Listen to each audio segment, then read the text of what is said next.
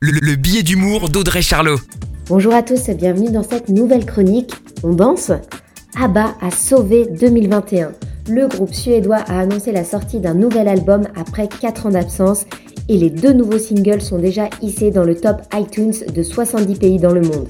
Soyons clairs, on a envie de paillettes, de danser, de Diana Ross pour refaire la fête, comme avant.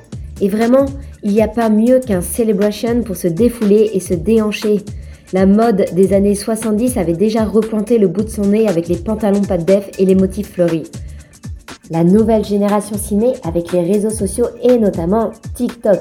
On retrouve les chorégraphies de Dynamite reprises des millions de fois par la génération TikTok qui, rappelons-le, n'a pas connu l'attrait du disco avec les mariages ou les booms, etc. Ah oui, preuve que le disco, c'est la tendance, ceux qui écoutent le plus à bas sont les 18-24 ans. Alors tous sur le dance floor, très belle semaine à tous. La, chronique de Charlot, à retrouver en podcast sur itswanradio.com.